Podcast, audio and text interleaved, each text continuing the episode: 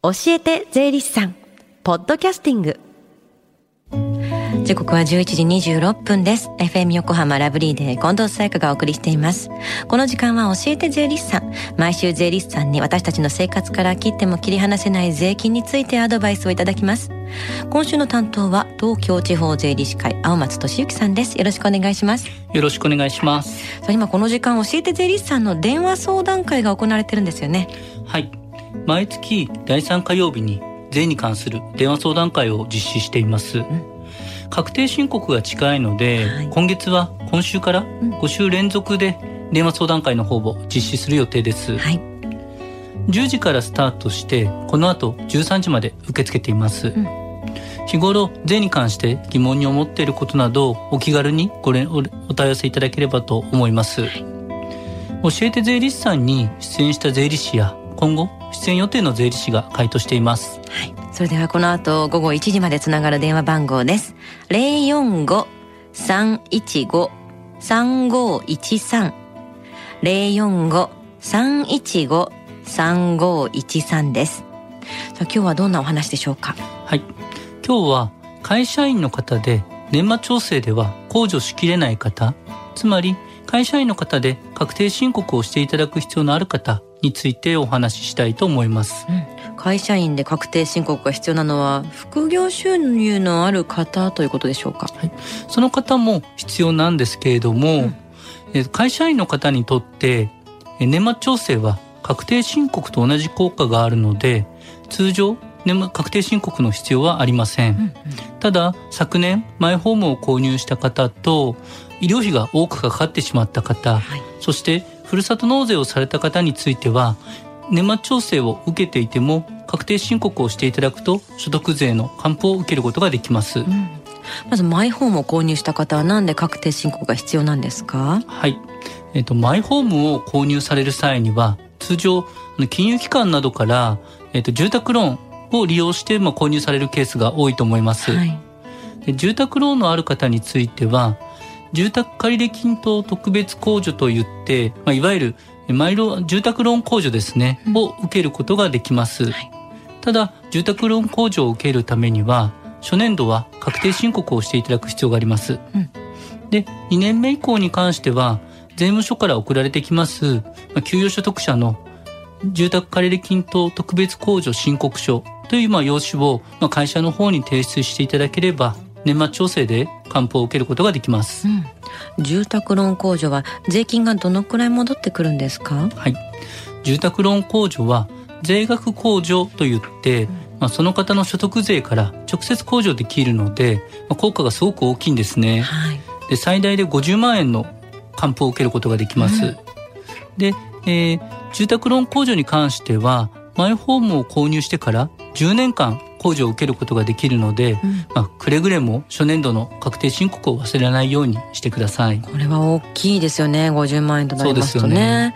えーそれでは続いて医療費が多くかかった方っていうのは医療費控除のことですか？うんはい。まあ医療費控除は皆さんあのご存知の方多いと思うんですけれども、まあ、昨年ですね10万円以上医療費がかかってしまった方に関しては医療費控除を受けることができます。で医療費控除に関しては毎年確定申告をしていただくことで所得税の還付を受けられます。で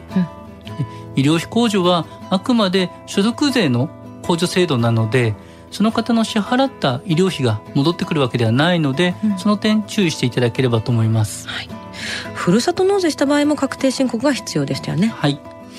ふるさと納税なんですけれども、まあ、納税というふうには言っていますが、まあ、地方公共団体の実は寄付金になるんですね。はいですので、まあ、確定申告をしていただくことで寄付金控除を受けることができます。で現在ですね、ワンストップ制度というのがあります。うんで、こちらの方を利用していただくと、あ年確定申告をしなくても、ねあの年末調整で寄付金控除を受けることができます。うんで、ワンストップ制度に関しましては、ふるさと納税をしたあの市町村のホームページの方を参照していただければと思います。必ず載ってますもんねでふるさと納税は税金をじゃあ前払いしてるわけではないんですといねう形です。うんえーそして最後に会社員の方が確定申告をする際の注意点はありますか？はい。えっ、と、まずですね、確定申告書には2つの様式があるんですけれども、会社員の方は確定申告書の A という様式を使用していただくことになります。うん、まあ、その際には、くれぐれも還付を希望する口座の方を記入し忘れないように注意してください。はい、で続いてですけれども、住宅ローン控除の初年度で確定申告をする方についてなんですが、まあ、添付する書類が多いので、うん、ぜひあの過去の教えて税理士さんのポッドキャスト、まあ、こちらの方を聞いて参考にしていただければと思います。はい、で次に医療費控除を受ける方についてなんですが、うん、現在医療費控除で使うあの領収書に関してはご自身で保存していただくことになるんですけれども、はい、税務署から問い合わせだったりとか提出を求められることも多いので、うん、まあ、くれぐれもなくさずに大切に保存の方をしてください。はい、最後になりますが、ふるさと納税で確定申告をされる方に関しましては、市町村から送られてきます工場証明書、こちらの添付を忘れないようにしてください。はい。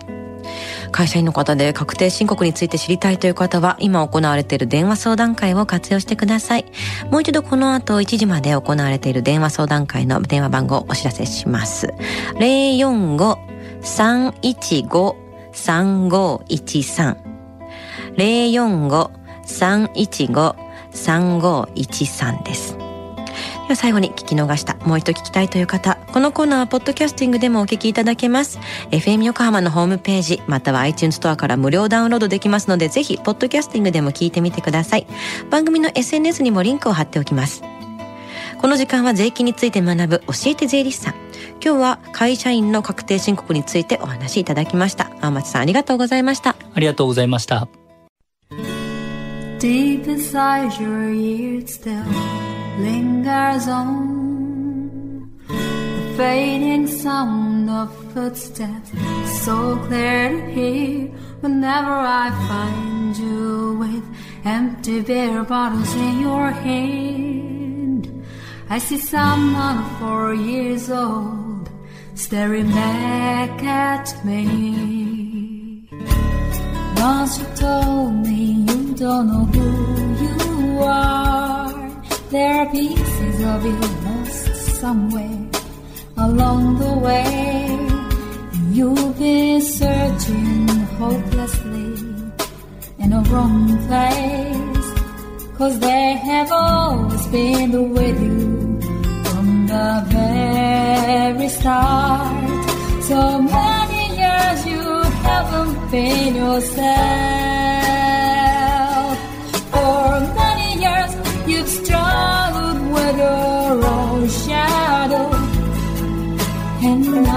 Slowly getting back on your feet.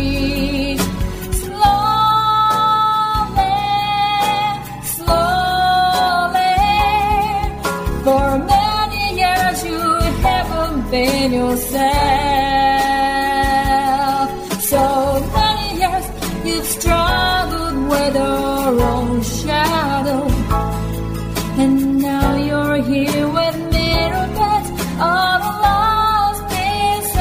together.